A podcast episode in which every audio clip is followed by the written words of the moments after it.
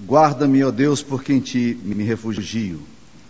Digo ao Senhor, tu és o meu Senhor, outro bem não possuo, senão somente a ti. Quanto aos santos que há na terra, são eles os notáveis, nos quais tenho todo o meu prazer. Muitas serão as penas dos que trocam o Senhor por outros deuses. Não oferecerei as suas libações de sangue, e os meus lábios não pronunciarão o seu nome. O Senhor é a porção da minha herança e o meu cálice. Tu és o arrimo de minha sorte. Caem-me as divisas em lugares amenos, é muito linda a minha herança. Bendigo o Senhor que me aconselha, pois até durante a noite o meu coração me ensina. O Senhor tenho sempre à minha presença. Estando Ele à minha direita, não serei abalado. Alegra-se, pois, o meu coração e meu espírito exulta. Até o meu corpo repousará seguro. Pois não deixarás a minha alma na morte, nem permitirás que o teu santo veja corrupção. Tu me farás ver os caminhos da vida. Na tua presença há plenitude de alegria, e na tua destra delícias perpetuamente. Esta é a palavra do Senhor. Os irmãos mantenham a Bíblia aberta nesse texto que nós estaremos estudando. Há uns dias atrás eu tive acesso a, a uma, um material que a Vilda Helena me emprestou, que são algumas palestras de um pregador que eu admirava já nos Estados Unidos, chamado Creflo Dollar. E um dos sermões que mais me impactou no, na, naquela série de sermões que ele pregava é um sermão sobre gratidão. Creflo Dollar é de uma linha mais contemporânea de pregação e com tendência um pouco carismática, embora não seja um carismatismo xiita, mas ele, ele prega, pregou um sermão sobre gratidão e eu fiquei impressionado com a forma como ele abordou, porque foi uma, uma abordagem inteiramente nova para mim. Ele dizia o seguinte, que, que a gratidão é alguma coisa tão importante para as nossas vidas, que nós só conseguiríamos, só conseguiremos ser pessoas bem sucedidas em nossa vida se nós desenvolvermos atitudes de gratidão. Ele diz: todas as pessoas que, que não aprendem a agradecer, todas as pessoas que não aprendem a reconhecer o bem de Deus nas suas vidas, normalmente são pessoas que, que, que desenvolvem uma, um relacionamento com Deus e com a vida com muita amargura, com muito ressentimento, com muita reclamação o tempo todo.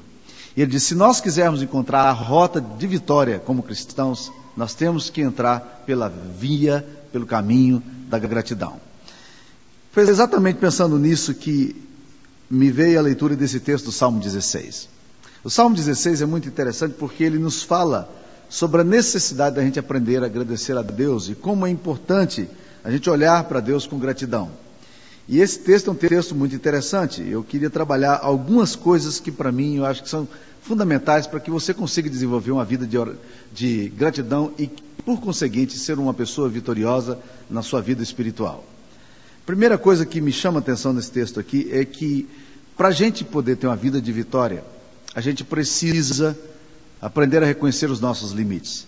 Porque ele diz aqui no versículo 6 uma coisa curiosa: Caem-me as divisas em lugares amenos. É muito linda a minha herança.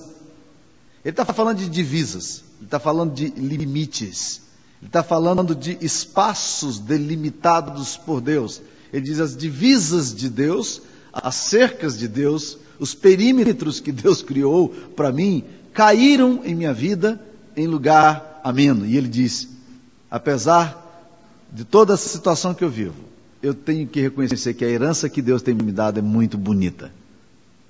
São divisas amenas, Deus estabelece divisas, mas são amenas, e a herança que Deus me dá, ela é muito bonita. Olha que leitura interessante, porque se você aplicar essa questão do reconhecimento dos seus limites em todas as áreas da sua vida, você vai começar a aprender a regozijar a Deus ao invés de reclamar por ela. Eu pensei em algumas áreas da nossa vida que normalmente nós reclamamos muito. Uma primeira é no aspecto estético, físico, corporal. Segundo, no aspecto da mente. Terceiro, aspecto da posição social.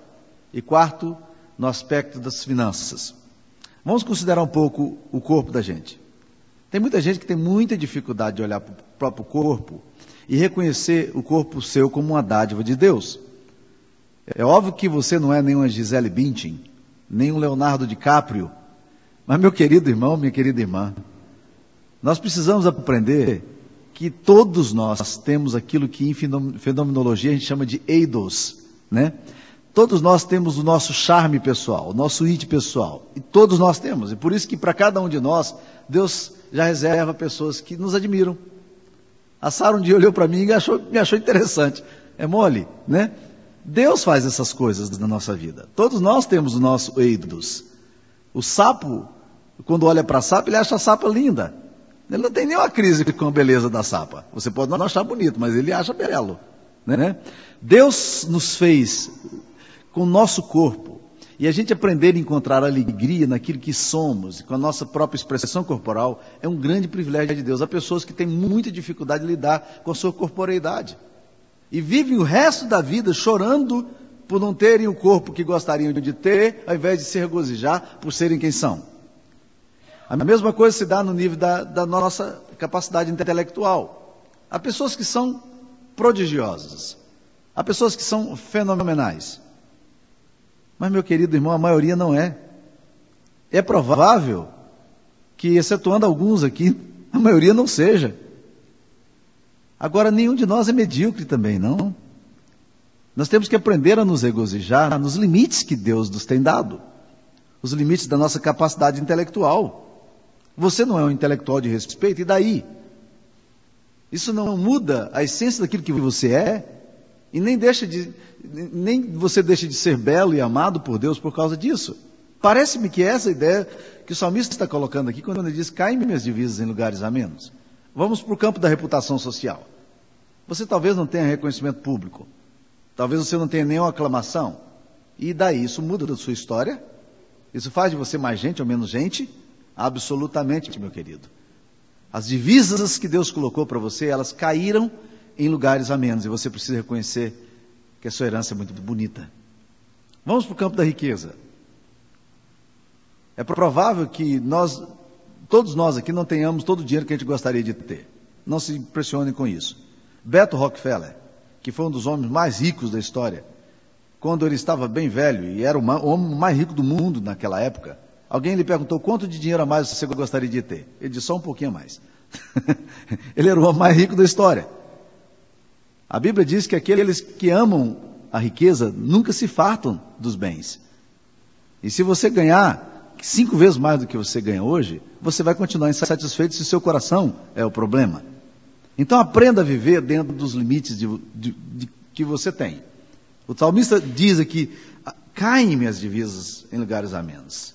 E a minha herança ela é muito bonita. E quem primeiramente me chamou a atenção para esse texto aqui foi um homem que eu aprendi, aprendi, aprendi a admirar muito, Ivan Gilbert Grand Ross. Ele era um missionário aqui no Brasil que veio da Nova Zelândia. Falava o inglês todo quebrado. E era muito engraçado uh, o, o, o, reverendo Ivan. Porque quando ele veio para o Brasil, ele não sabia praticamente nada do português e parece que depois de 20 anos ainda estava tendo uma série de dificuldades para entender como é que era o português. Ele uma vez foi dar uma palestra numa reunião de SAF, uma departamental da nossa igreja, meio de semana. E ele contou-nos uma história, e eu jamais me esqueci dessa história. Ele disse que a comida básica da Nova Zelândia é, é batata inglesa. E eles então chegaram aqui, três filhos adolescentes, e teve uma época, não sei se vocês se lembram, que batata inglesa se tornou uma, uma espécie de comida de luxo. Quase ninguém podia comprar, que estava muito caro. E foi exatamente quando ele chegou aqui, com aquele salário apertado de missionário, vivendo aqui no Brasil. Ele disse que começou a ficar preocupado, que como é que ia fazer. Até que a esposa, aí ele disse, ela, minha esposa Madalena e eu vamos à feira. E quando chegamos ali na feira, nós vimos um cará e nós gostamos muito do cará, né? Ele estava falando do cará. Ele disse que o cará dele era, o cará conseguia substituir muitas receitas que eles tinham na alimentação básica deles. E eles disseram, e nós aprendemos a comer cará, e fomos felizes comendo cará. Eu, eu acho que é interessante pensar nessa coisa. Você não pode comer caviar. Aliás, eu nunca ouvi, eu nem comi, eu só ouço falar, né? Então, você pode dizer isso, mas você não precisa disso para viver. Essa é a grande verdade da vida. Deus é criativo, Deus dá, dá possibilidade da gente se alimentar de outras muitas formas. O importante é o seguinte: você reconhece que as divisas que Deus coloca para você, elas caem em lugares a menos? Ou você acha que as divisas de Deus são muito severas com você? O Salmo 37, 5 fala de uma coisa interessante. Agrada-te do Senhor e Ele satisfará os desejos do teu coração. O que o texto fala lá é: fique feliz com o Senhor. Fique feliz com Deus, com aquilo que Ele é, com aquilo que Ele tem dado a você. E sabe o que vai acontecer com você? Esse, essa alegria no Senhor, esse fato de se agradar do Senhor, vai satisfazer os desejos do teu coração. O teu coração vai estar abençoado e feliz na presença de Deus. E nós muitas vezes somos muito murmuradores, reclamadores, nós nunca reconhecemos o bem de Deus para a nossa vida. E a gratidão não vem no nosso coração, o mau humor crescente em nossa história, a nossa vida vivendo sempre na, na, nas vias da murmuração, da reclamação, da lamúria, e parece que quanto mais a gente reclama, mais a gente atrai situações de catastróficas para a nossa vida. O salmista aqui diz: Olha, as divisas de Deus me caem em lugares a menos. Caem em lugares a menos. Onde é que estão as suas divisas? Você reconhece que as divisas de Deus estão em lugares a menos para você? Segunda coisa que eu acho que é interessante, além da gente reconhecer que existem limites, nós precisamos entender que os limites de Deus são a menos. Olha como é que ele diz no versículo, versículo 6. Caem minhas divisas em lugares a menos. O que ele está querendo dizer é o seguinte: Há uma outra tradição que fala o seguinte: as divisas caíram para mim em lugares agradáveis. Deus colocou limites, é óbvio. Deus estabeleceu os seus limites. Mas dentro desses limites, você tem uma bela herança. Você tem uma linda herança. E esses limites aqui, eles são agradáveis. Foram estabelecidos em lugares agradáveis. Parece-me que é isso que o apóstolo Paulo fala em Filipenses 4:11, quando ele afirma: "Aprendi a viver contente em toda e qualquer situação". Agora é interessante que ele não diz que isso foi natural nele. Ele não diz eu nasci vivendo contente em toda e qualquer situação. Ele não diz desde a minha infância eu, aprendi, eu estou vivendo contente em toda e qualquer situação. Ele diz uma outra coisa. Ele diz eu aprendi. Parece que se trata de um aprendizado espiritual nosso, da gente olhar para a nossa vida e viver contente em toda e qualquer situação. Porque quando você não vive contente nas situações que surgem para você, você se torna vítima das circunstâncias.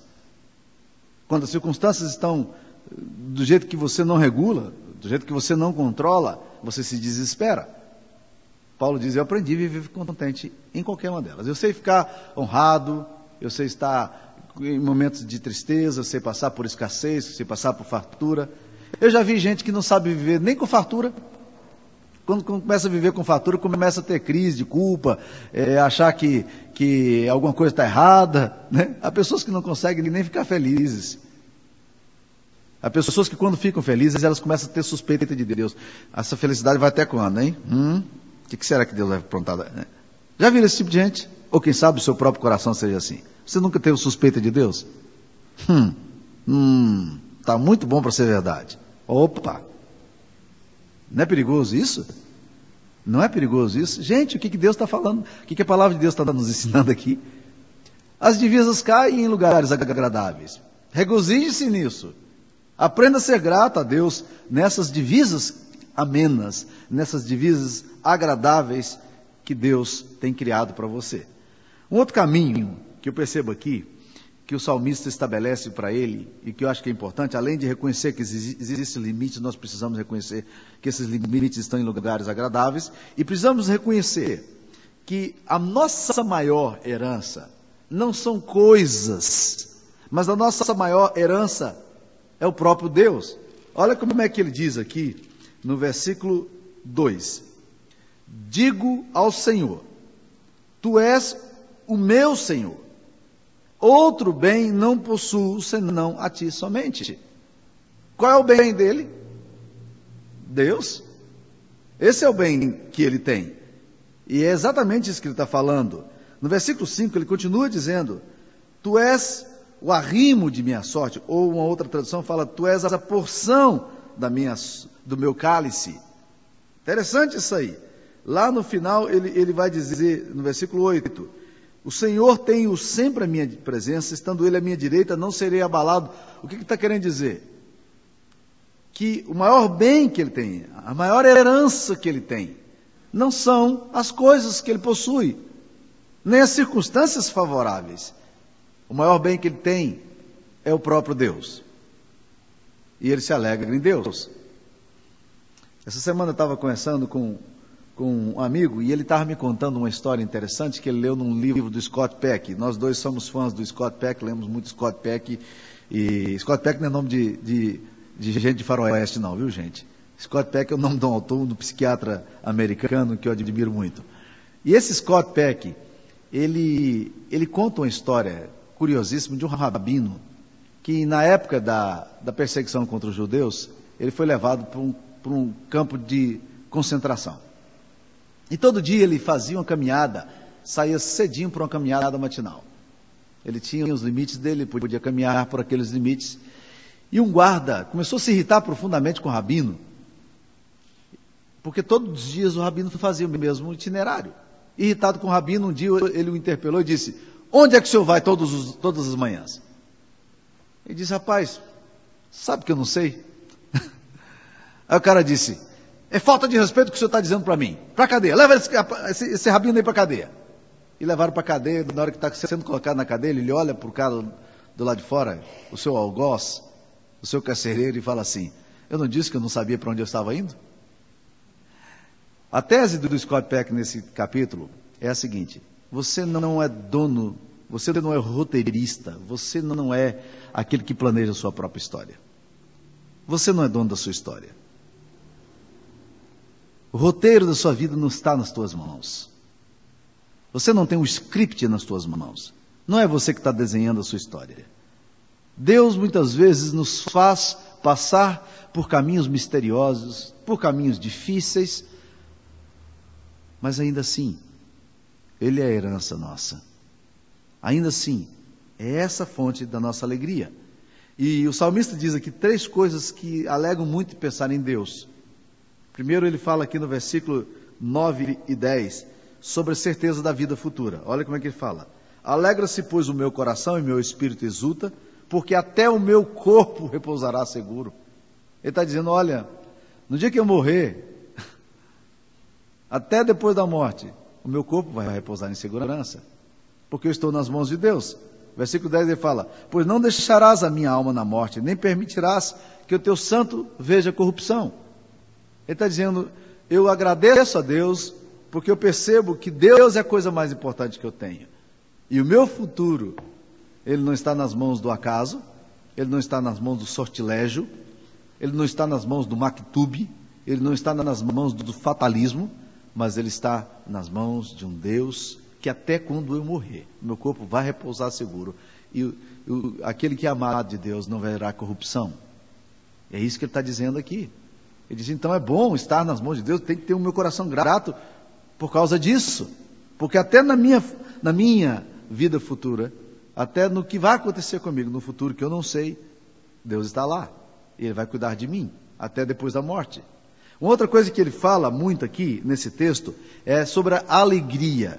Ele fala que uma boa coisa da gente ter Deus como herança é porque Deus começa a nos dar alegria. E há vários versículos aqui que falam de alegria. Versículo 3 ele fala, né? Ele fala de alegria. Quanto aos santos que há na terra, são eles notáveis, nos quais tenho todo o meu prazer. Depois ele fala no versículo 6 sobre alegria. É muito linda a minha herança. Versículo 9, ele fala de novo: Alegra-se, pois o meu coração, meu espírito exulta. E no versículo 11, ele vai falar duas vezes: Na tua presença a plenitude de alegria, e na tua destra delícias perpetuamente. O que ele está dizendo é o seguinte: eu vou ser grato a Deus, porque Deus é o único que é capaz de me dar alegria. John Piper é um autor que eu gosto muito. Ele escreveu um livro chamado é, Designing God. Foi traduzido em português como Teologia da Alegria.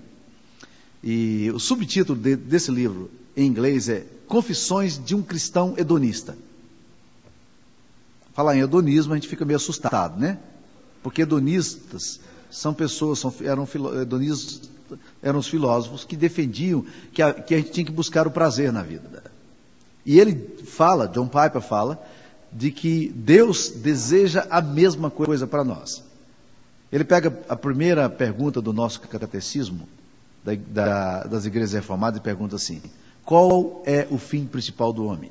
Ele diz: o fim principal do homem é glorificar a Deus e gozá-lo para sempre. Aí ele diz: você só glorifica a Deus quando você desfruta a Deus. Não desfrutar a Deus significa que você não está glorificando a Deus. E aí ele desenvolve o que ele chama de teologia do prazer. Essa coisa de você caminhar na vida, encontrando prazer em Deus e nas verdades de Deus e naquilo que Deus é. Exatamente o que o salmista está falando aqui. Eu tenho prazer em Deus. Na presença de Deus, a plenitude, a alegria. Na destra de Deus, ao lado do direito de Deus, eu tenho delícias perpetuamente. Deixa eu perguntar para você duas coisas. Primeiro, você tem encontrado prazer em Deus? Segundo, você acha que Deus tem prazer em você? Talvez seja muito difícil para alguns de nós respondermos afirmativamente qualquer uma dessas perguntas. Mas o Evangelho nos convida a pensar assim. Primeiro, encontrar prazer em Deus. Quando você se agrada do Senhor, Ele satisfaz o desejo do teu coração. Então você tem que ter prazer em Deus. Encontrar em Deus alegria. Deus não é mais aquele carrasco Deus não é alguém punitivo, Deus é alguém que amou tanto você, que ainda que você fosse a única pessoa na face da terra, ele teria morrido por você. Ele enviou seu filho porque ele amou você. Ele amou o mundo de tal maneira que deu seu filho, para que todo aquele que nele crê não pereça, mas tenha vida eterna. Então, nós nos regozijamos em Deus, por causa do amor que ele ministrou a nós. E a segunda coisa, você acha que Deus tem prazer em você?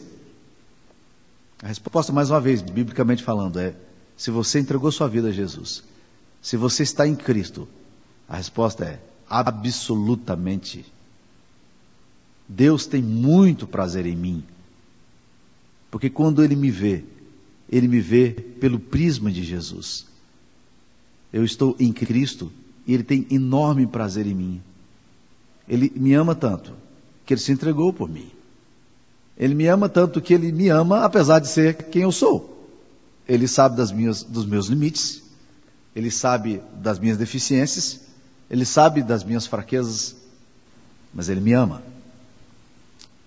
O fator motivador da nossa vida cristã tem que ser, precisa ser, relacional. O problema nosso é que nós muitas vezes queremos viver, conviver com Deus numa relação que a gente chama de contratual. Eu vou fazer para Deus e Deus vai gostar de mim. E se Deus não fizer para mim, Ele não gosta de mim. Mas na verdade, o Evangelho nos fala de outra, de outra coisa. Deus amou você, não contratualmente. Ele não amou porque você o amou primeiro. Ele te amou primeiro quando você era pecador ou pecadora. E nós vamos amar a Deus não é porque Deus esteja fazendo coisas para nós. Porque o que é mais importante para a nossa vida não é se temos ou não temos. Maior importante, a coisa mais importante para nós é que nós tenhamos aquele que é o autor da vida e onde há plenitude de alegria e onde há delícias perpetuamente. O salmista descobriu isso. E a minha oração nessa manhã é que cada um de nós descubra essa grande verdade do Evangelho o prazer que Deus tem em você.